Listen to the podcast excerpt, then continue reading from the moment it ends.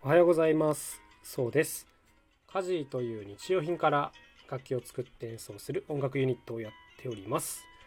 えー今日はですねまあ、友人でもあるんですが一人ミュージシャンをピックアップしてお話ししてみたいなと思います、えー大表文明さんという、まあ、パーカッショニストであり作曲家でもある方ですね。はい。あのー先日ですね家事の YouTube チャンネルでちょっと長尺の動画をプレミア投稿しました。45分ぐらいある動画だったんですけどもこれがまさにこの大表さんの、えーまあ紹介動画というかインタビュー動画というかそんなものをね作ってあの投稿してみたんですけどもなんで45分もあるのかっていうとですねまあこの大表さんっていろんな活動をやられてるんですけどその活動の中の一つにですね海洋ゴミで楽器を作って演奏するっていう活動があってこれがね強烈なんですよね。なんか使う材料も本当にまあ全部拾ってそれを洗って使っていらっしゃるんですけどもその楽器のクオリティがすごいんですよ本当に。あの僕たちも自分で楽器を作るからよくわかるんですけども一個一個が あの本当にちょっとすごいこれはっていうクオリティの楽器たちでそれがもう20個とかあるんですよね。まだ活動始めて1年ぐらいのはずなんですけどもうそんなにあるんですよ。で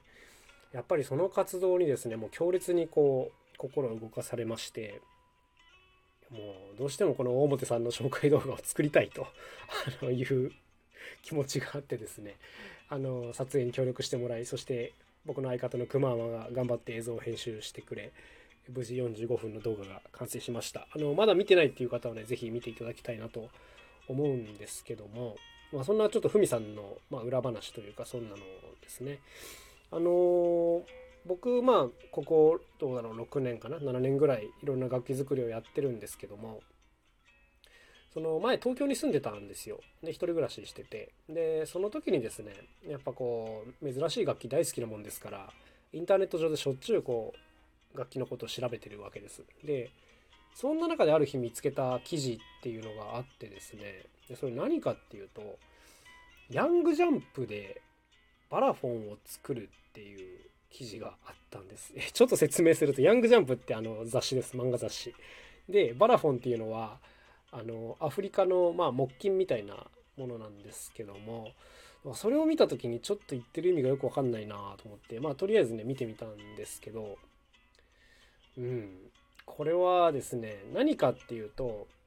要するにそのバラフォンっていう楽器って木琴の真下にひょうたんがついてるんです。でそのひょうたんで音を共鳴させてるっていう、まあ、構造なんですけどもなぜかそのひょうたんの部分を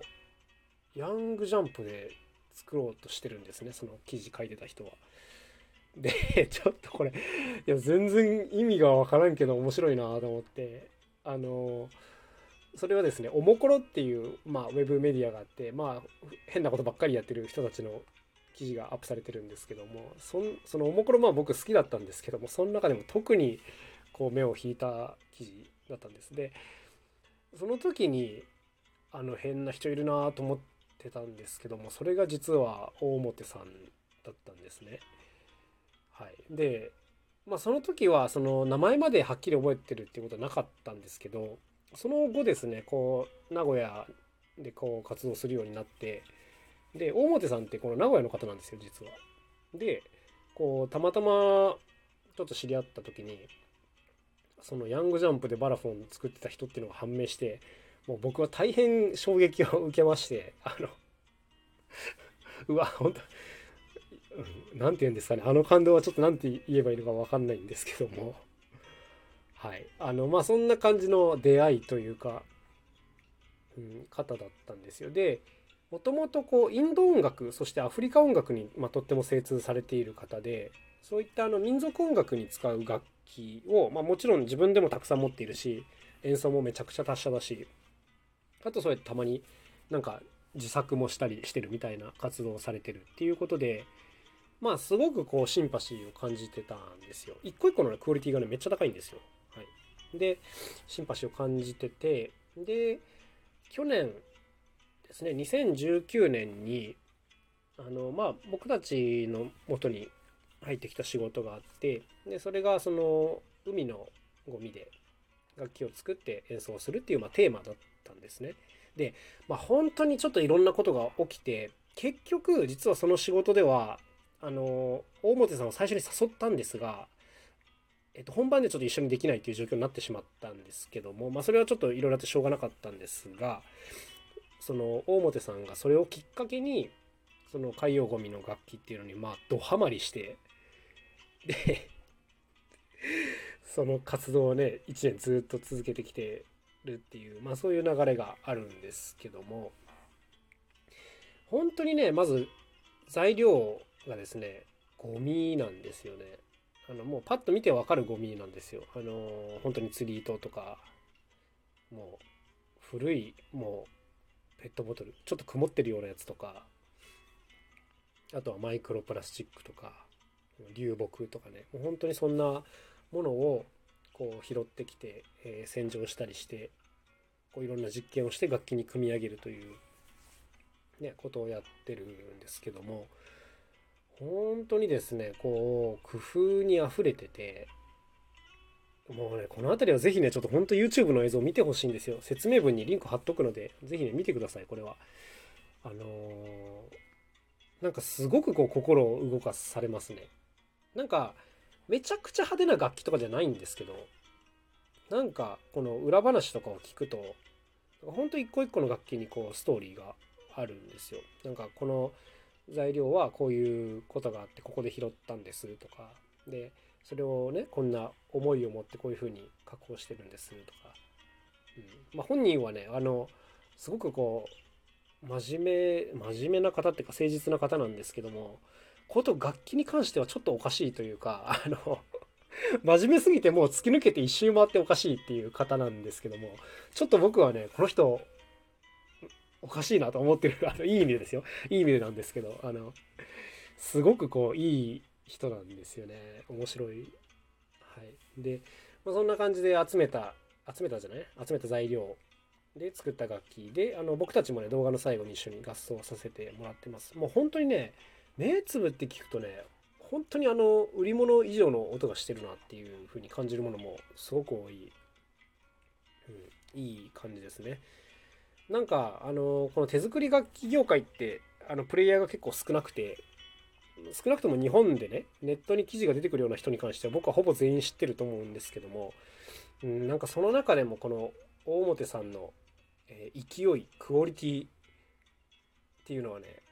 今もう随一だなと思っててあの うーんまあそんな業界にねあの人も入ってこないんですけどもなんか一番なんじゃないかな今というふうに思っております。まあもう大変におすすめなのでもう是非あの皆さんチェックしていただきたいなというふうに思っております、えー、大本文明さんですね。絶対これからあのもう大変有名になっていくと思う。まあ今でもねすでに一部の業界では大変有名なんですけどももっともっとあのいろんな人に知ってもらいたいなというふうに本当に思っております。なんかよく会うんですよリハーサルとかでよく会うんですけどその度に今ねこんなん作ってるんですよとか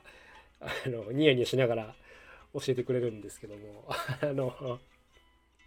ついていける時もあるんですけどもう完全についていけない時もちょいちょいあってあの